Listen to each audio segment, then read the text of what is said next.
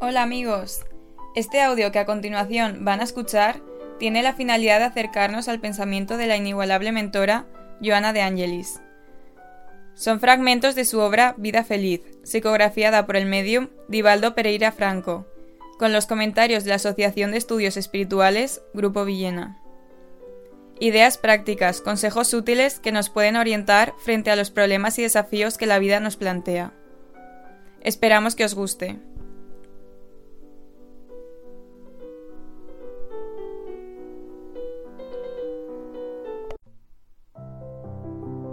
Superación personal y conducta moral del libro Vida Feliz, ítem 159 de Joana de Angelis.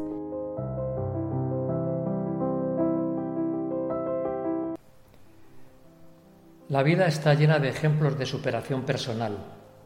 La lista es enorme y abarca distintas situaciones difíciles y dolorosas afrontadas por seres con un espíritu de lucha y trabajo notables. Limitaciones físicas severas, como por ejemplo el caso del australiano Nick Bujicic, un hombre que nació sin brazos ni piernas. Pese a sus enormes dificultades, se graduó en contabilidad, se casó y tiene cuatro hijos. Además, imparte conferencias en todo el mundo sobre motivación personal y optimismo ante la vida. O el caso del pintor español Ataulfo Casado. Perdió de forma repentina la visión a los 41 años y se vio obligado a abandonar su carrera como pintor. Sin embargo, a pesar de sus limitaciones, decidió, con la ayuda de otras personas, volver a la pintura para plasmar las ideas que permanecían en su mente y al mismo tiempo hacer felices a los demás. Estos dos ejemplos anteriormente mencionados ponen de relieve la respuesta que algunos ofrecen a las contrariedades y a los obstáculos, a veces extremos, son situaciones que invariablemente afectan el modus vivendi, para unos como una barrera infranqueable, para otros como un campo de posibilidades. Ahora bien, la reflexión que nos propone la mentora Joana de Angelis va más allá, puesto que no depende de limitaciones físicas o del entorno. Se trata de un cambio personal, profundo, producto de unos ideales superiores que demandan un cambio trascendental. Cuando el hombre decide modificar su conducta moral para mejor, parece enfrentar una conspiración general contra sus propósitos de ennoblecimiento. No es para menos. La conducta moral depende del mundo interior, es decir, de aquellos pensamientos, sentimientos y emociones que permanecen en la capa más íntima. Desde el momento en que el ser humano decide una transformación moral, se movilizan los recursos espirituales venidos de lo alto. El Padre, que calibra el grado de sinceridad y de determinación, provee la ayuda espiritual necesaria para tal fin, puesto que la finalidad de la existencia es mejorar en dirección hacia la plenitud todo se altera y se desgobierna. Es normal.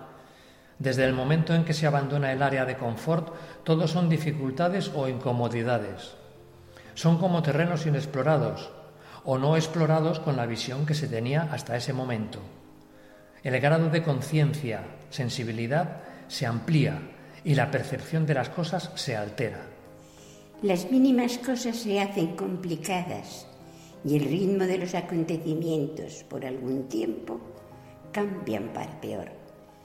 Ese estado de cosas lleva al candidato a la reforma íntima a retroceder, a desistir. Es natural que así ocurra. Es una cuestión de cambio de costumbres. A partir de ese momento todo se torna complejo. Ese nuevo panorama puede llegar a asustar, el entorno social no lo suele poner fácil y hasta incluso se puede llegar a sentir incómodo con ese cambio de comportamiento, sin olvidar tampoco a los enemigos invisibles que viven en el otro plano y que no van a ponerlo fácil, sugiriendo pensamientos pesimistas. El gran dilema, proseguir o retroceder, es la salida del área de confort. Toda transferencia modifica lo habitual. No podemos olvidar que somos los moldeadores de nuestro destino Actualmente vivimos las consecuencias de lo sembrado en el pasado y al mismo tiempo estamos construyendo y hasta modificando el porvenir.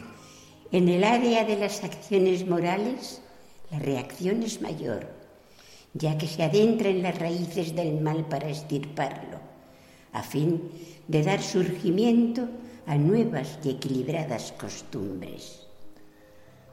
Son muchos siglos instalados en comportamientos atávicos.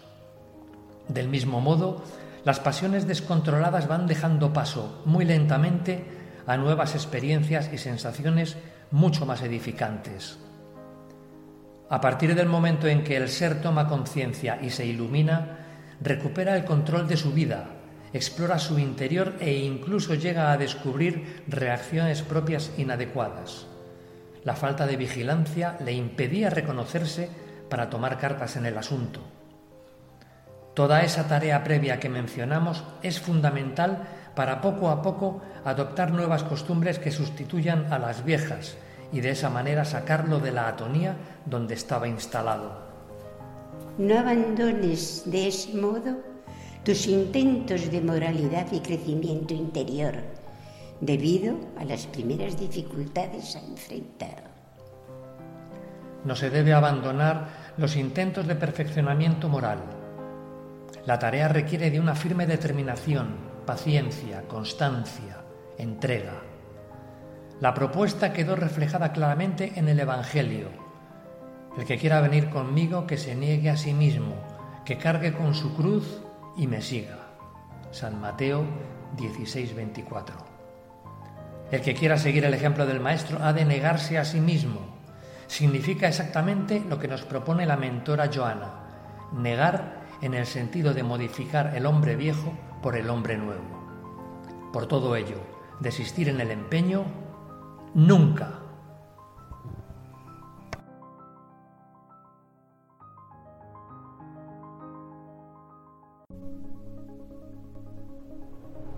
Bien amigos, esperamos que os haya gustado este audio.